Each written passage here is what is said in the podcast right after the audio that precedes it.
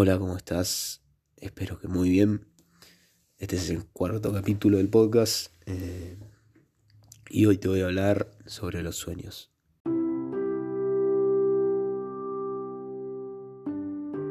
Qué flashero los sueños, boludo. Es como algo que está todos los días de tu vida, todas las noches, cada vez que dormís, pero ni bola le da. O sea, vos te despertás y no es que decís, mira, soñé esto, qué puede significar, por qué lo soñé. Es algo que, que no estamos acostumbrados y que por ahí le tendríamos que dar más bola. O sea, si te pones a analizarlo, es como, es como que sos vos, pero a la vez no. Es tu inconsciente, son cosas que, que están en vos, que sentís, pero que ni siquiera vos lo sabés, no sos consciente de eso. Y no es como dicen muchos, yo no sueño, o yo sueño a veces, no, porque el humano sueña, es así todas las noches. Es más, soñamos de 3 a 5 veces por noche y depende cuánto dormimos también. Pero lo que pasa es que cuando nos despertamos, no, lo primero que hacemos no es decir, a ver qué soñé, lo voy a anotar para acordármelo. nos ponemos a hacer otra cosa y son pensamientos que, que se van.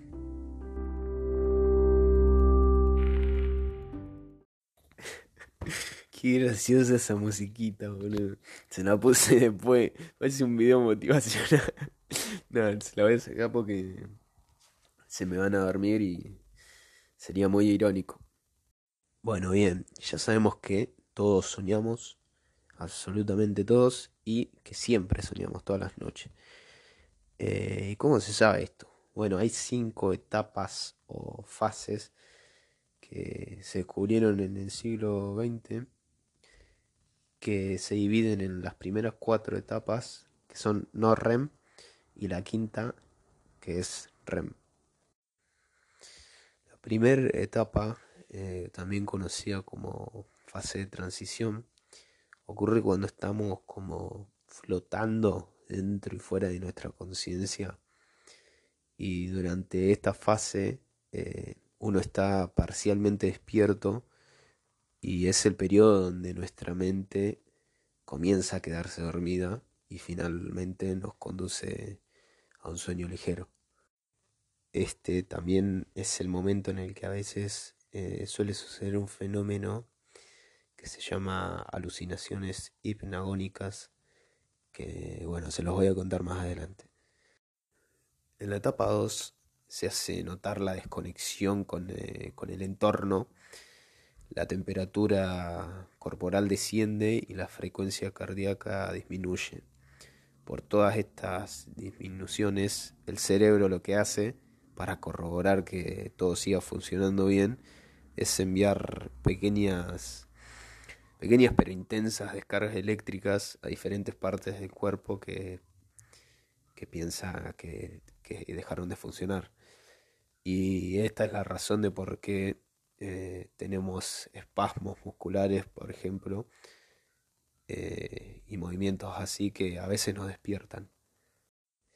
La etapa 3 y 4 eh, se caracterizan como las fases de sueño profundo y son las más difíciles para despertarse. Si por ejemplo intentás despertar a alguien que está justo en esa etapa, es probable que, que se muera.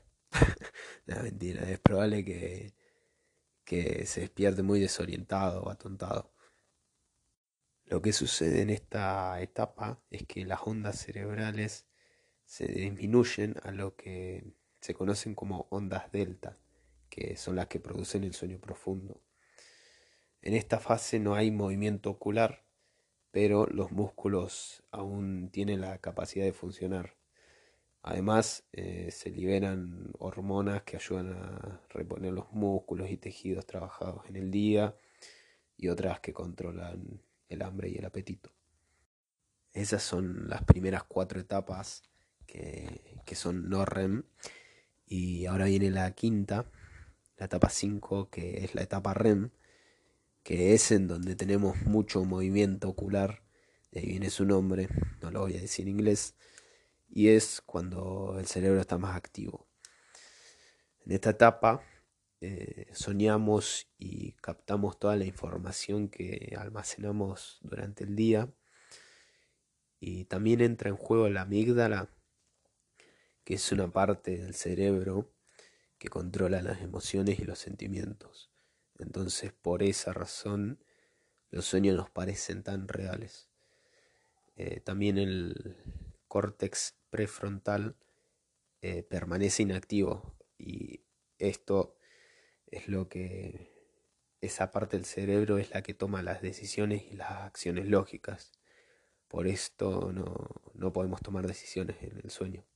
Ah, y además de todo, el cuerpo eh, está totalmente sedado, no lo puedes mover, está inactivo. Y bueno, todas las fases juntas duran aproximadamente entre 90 a 100 minutos y en toda la noche se repiten de 4 a 6 veces.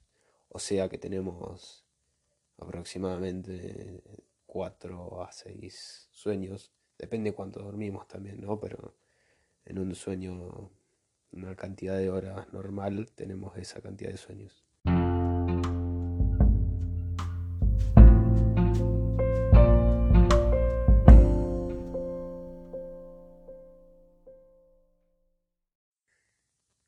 Como ven, tenemos muchos sueños y todos los días. Y te hace preguntarte, porque vos dormís, está bien, dormimos todos y tiene una razón dormir, porque no podemos estar todo el día despiertos, ¿no? El cuerpo necesita descansar. Pero ¿por qué ese descanso no puede ser simplemente un, un momento, un instante en el que se tapa el cuerpo y listo, después te despertás de la nada? ¿Por qué? O sea, ¿qué necesidad hay de que haya sueños de por medio y que no lo controlemos nosotros, lo controla nuestro inconsciente. Mucha gente intentó estudiarlos y, o investigarlos. Y uno de los más conocidos es el psicoanalista Freud, que decía que los sueños son manifestaciones de, de nuestros deseos más profundos y de ansiedades no reconocidas. Y que cada objeto, historia o emoción que está dentro de tu sueño contiene símbolos imprescindibles que, no los, que no los notas y que estos representan deseos o miedos que son inconscientes. Por ejemplo, ejemplo que vi en internet, si vos tenés un jefe que siempre se viste de color azul, puedes soñar que, que derrotas a un monstruo azul, algo así. Entonces el propósito de los sueños sería, por ejemplo, acá liberar la tensión que tenés eh, debido a tu jefe, derrotándolo en el sueño, pero vos ni cuenta te darías. Y dice también que estos símbolos que se presentan no son universales, sino personales y cada uno debe interpretarlo según sus circunstancias.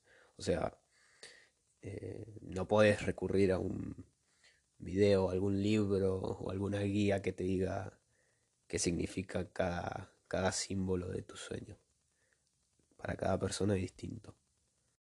Para la doctora Barrett, una psicóloga graduada en Harvard, desde una perspectiva de la psicología evolutiva, los sueños mejoran nuestras posibilidades de sobrevivir. O sea, por ejemplo, nuestros antepasados, si tenían que salir a cazar un animal y tenían miedo, durante la noche si soñaban que lo cazaban, que se enfrentaban a ellos y, así de a poco iban perdiendo el miedo y se, pasaba a, la siguiente generación mediante los genes. Eh, ella hizo un estudio que le pidió a un grupo de estudiantes que se concentren en un problema específico antes de dormir y al despertar muchos ya habían encontrado la solución. Me quedé sin voz al último. Eh, dejo la parte 1 del capítulo acá porque si no muy largo, muy tedioso y escuchan la parte 2. Chao.